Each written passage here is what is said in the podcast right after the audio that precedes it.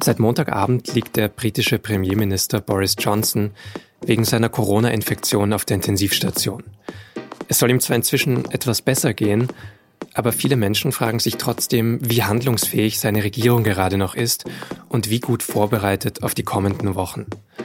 Und genau darüber habe ich mit Katrin Karlweit gesprochen, unserer London-Korrespondentin. Sie hören auf den Punkt, den SZ-Nachrichten-Podcast mit Vincent Vitus Leitgeb. Am Dienstagnachmittag tritt Dominic Raab zum ersten Mal in seiner neuen Funktion vor die Presse. Und er spricht direkt über Boris Johnson. He's not just the Prime Minister. For all of us in Cabinet, he's not just our boss. He's also a colleague and he's also our friend. Raab ist britischer Außenminister. In der Corona-Krise war er bisher vor allem damit beschäftigt, britische Staatsbürger aus der ganzen Welt zurückzuholen. Und jetzt vertritt er Boris Johnson wie er selbst sagt, hoffentlich nur für kurze Zeit. And I'm confident he'll pull through. And he'll be back at the helm, leading us through this crisis in short order. Raab leitet jetzt alle wichtigen Meetings und spricht für die Regierung. Und er versucht dabei, möglichst selbstbewusst zu wirken, trotz der schwierigen Situation. Bisher haben sich in Großbritannien mehr als 55.000 Menschen infiziert und damit liegt das Land weltweit an achter Stelle. Allein am Dienstag sind über 700 Menschen an dem Virus gestorben. We will keep all of our focus and all of our resolve with calm determination on delivering the government's plan to defeat the coronavirus. Man will also hart arbeiten, um den Plan der Regierung umzusetzen und damit das Virus zu besiegen, sagt Dominic Raab. Aber gibt es überhaupt so einen stringenten Plan der Regierung? Und wie schwierig ist die Situation in Großbritannien gerade? Das habe ich meine Kollegin Katrin Karlweit gefragt. Katrin, fangen wir vielleicht so an. Wie waren denn die Reaktionen in Großbritannien zu Beginn, als Boris Johnson auf die Intensivstation verlegt wurde? Es war tatsächlich ein spürbarer Schock, selbst bei den Leuten, die jetzt keine besonderen Fans von Boris Johnson sind. Zum einen ist es immer traurig und schrecklich, wenn jemand, den man glaubt zu kennen, schwer krank wird. Zum anderen ist es immerhin doch der Prime Minister, der hier die Geschicke des Landes mit sehr viel auch Öffentlichkeit gelenkt hat und ja immer wieder selber mit Videos sich ähm, präsentiert hat und äh, Pressekonferenzen gegeben hat. Und es gab plötzlich diese Frage, oh Gott, wenn selbst jemand wie Boris, der immer so unbesiegbar und äh, stark schien, krank wird, was heißt das? Aber es war ja am Anfang doch immer so kommuniziert, sozusagen, ja, er ist jetzt nur für einige Tests im Krankenhaus. Oder davor hieß es noch, es ging ihm ja eh gut mit dieser Infektion. Dann war er plötzlich auf der Intensivstation. Warum wurde das denn so kommuniziert? Hat das dann nicht gestimmt oder lag da ein Plan dahinter? Das ist die große Frage, die wahrscheinlich in den nächsten Wochen debattiert werden wird. Wahrscheinlich, wenn er wieder draußen ist. Natürlich gibt es hier schon die großen Fragen. Hat die Regierung uns belogen, um die Öffentlichkeit nicht zu beängstigen? Klar ist nur, dass es offenbar ziemlich lange falsch eingeschätzt wurde, auch weil er in seiner Wohnung in Downing Street Number 11 saß. Natürlich hat er Ärzte offenbar per Video gesehen. Man weiß nicht, ob die wirklich auch bei ihm waren. Aber es heißt allgemein, dass Boris ähm, Johnson nicht, ich zitiere, an Krankheit glaube. Ähm, und vielleicht auch selber lange Zeit nicht sich wirklich eingestehen wollte, wie schlecht es ihm tatsächlich geht. Jetzt hat äh, Dominic Raab übernommen, sein Außenminister vertritt ihn und der hat gesagt auf Pressekonferenzen eben Johnson hat ja alles vorbereitet, es gibt diesen Plan, den wird man jetzt umsetzen. Stimmt das denn? Das stimmt sehr bedingt. Es gibt einen Plan, der besagt, dass alle drei Wochen der sogenannte Lockdown, also die Ausgangssperren, die, die Schließung der Geschäfte in der Schulen etc. Äh, überprüft wird. Das wäre am nächsten Montag gewesen. Das wird nun nicht stattfinden. Alles andere ist, wie in diesem Kabinett grundsätzlich, im Wesentlichen eine Kollektiventscheidung. Der Premierminister hier hat nicht dieselbe Macht wie eine Kanzler oder eine Kanzlerin in Deutschland oder ein französischer Präsident oder gar ein amerikanischer. Also er muss im Grunde immer eine Art Konsens herstellen stellen. Der Konsens derzeit ist, die Aufhebung des Lockdowns wird vorerst nicht stattfinden. Wir versuchen, die Zahl der Tests zu erhöhen und das ist eher noch immer der Kampf gegen die Lage, nicht mit der Lage. Und war das von Beginn an so, also als die Pandemie Großbritannien erreicht hat, war das von Beginn an so ein bisschen chaotisch? Am Anfang haben die Briten ja äh, auf diese berühmte Hirtenimmunität gesetzt, zumindest kürzere Zeit, als dann aber die Proteste zu groß waren. Auch in der Wissenschaftlerriege haben sie dann doch relativ schnell umgeschwenkt. Inzwischen wird es aber allgemein so gesehen, dass Großbritannien einfach wirklich schlecht vorbereitet war, grundsätzlich auf eine Pandemie, äh, das Gesundheitssystem äh, sowieso schon sehr ausgeblutet war und auch die Regierung einfach Fehler gemacht hat. Ja, das hast du mal in einer Reportage vor kurzem in der SZ so beschrieben, dieses Gesundheitssystem des NHS, das eigentlich schon ohne Pandemie eigentlich überlastet ist oder an Grenzen gekommen ist. Genau. Wurde das jetzt ausgestattet wenigstens besser oder wurde das aufgebaut inzwischen? Sie versuchen es verzweifelt, aber es gelingt nur sehr bedingt. Also es gibt jetzt äh, ein großes neues Ersatzkrankenhaus in London, wo gestern die ersten Patienten hingebracht wurden. Sie haben ein paar hundert mehr Beatmungsgeräte. Sie haben immer noch keine hohe Testkapazität.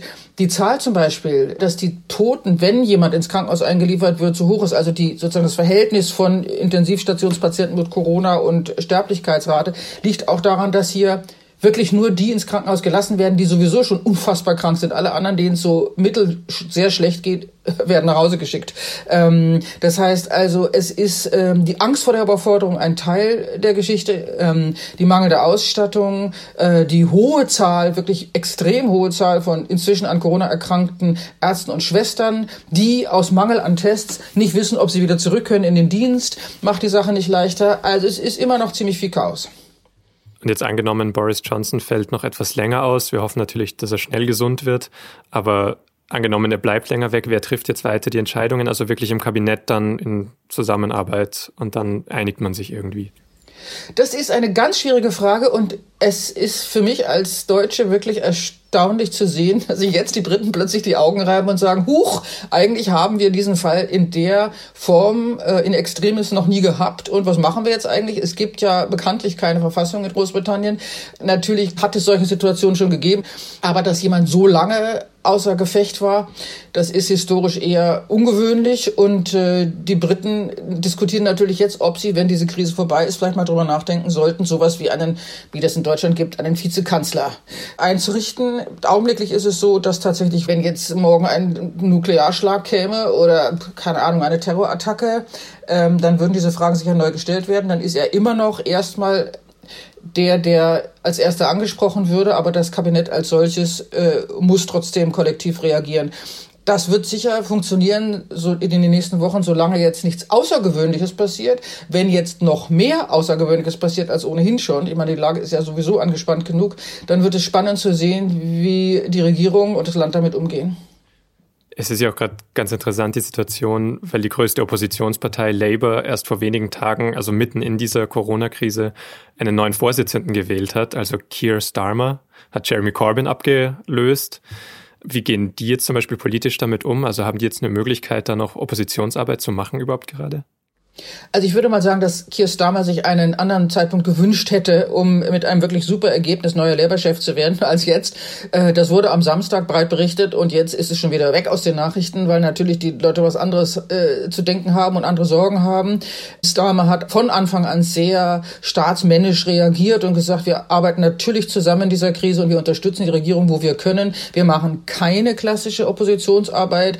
Starmer wird, wie auch der Schattengesundheitsminister hier hat auch äh, regelmäßig gebrieft. Labour hat auch schon öffentlich gemacht, dass sie die Briefings der Regierung wirklich gut finden und dankbar dafür sind, dass sie so eingebunden werden.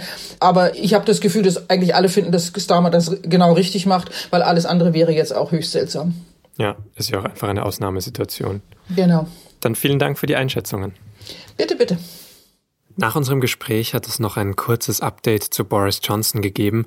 Sein Gesundheitszustand sei stabil und die Behandlung wirke. Und jetzt noch weitere Nachrichten. Führende deutsche Konjunkturforscher rechnen wegen der Corona-Krise mit einer schweren Rezession. Allein im zweiten Quartal soll die deutsche Wirtschaft um 9,8 Prozent einbrechen, so die Prognose. Das wäre der stärkste Einbruch, seit man 1970 mit solchen Quartalsberechnungen begonnen hat. Und er wäre mehr als doppelt so groß wie der Einbruch während der Finanzkrise im ersten Quartal 2009. Die gute Nachricht, die Wirtschaft soll sich schnell erholen und 2021 wieder stark wachsen. Die Euro-Finanzminister haben 16 Stunden lang über ein gemeinsames europäisches Corona-Rettungspaket verhandelt. Man sei sich dabei sehr weit einig geworden, aber noch nicht ganz. So hat es der deutsche Finanzminister Olaf Scholz formuliert. Die Maßnahmen würden rund 500 Milliarden Euro umfassen. Die Verhandlungen sollen am Donnerstag weitergehen. Wir haben jetzt schon einige Wochen Corona-Pandemie hinter uns. Wer kann, der sitzt schon länger zu Hause und trifft möglichst wenige Menschen, um Covid-19 nicht weiter zu verbreiten. Und da hat sich eine unserer Hörerinnen gefragt, kann das nicht auch dazu führen, dass andere Krankheiten zurückgehen? Das hat mein Kollege Dr. Werner Bartens so beantwortet. Das ist ein interessanter Gedanke, aber ich glaube, dass das vor allen Dingen ein akuter Effekt ist, dass der sich also auf jetzt grassierende Pandemien, wie hauptsächlich eben auf Covid-19 bezieht. Ähm, und wenn es so wäre, hätte das auch auf die Grippewelle Einfluss, die im Moment aber sowieso zumindest in Deutschland und in den nördlichen Breiten stark zurückgeht. Bei anderen Erkrankungen gibt es immer wieder ein lokales Geschehen und ich fürchte, es ist nicht damit zu rechnen, dass wir das tatsächlich spürbar merken in den nächsten Wochen, Monaten und Jahren, dass also beispielsweise Krankheiten wie die Masern oder die Windpocken gar ganz verschwinden würden.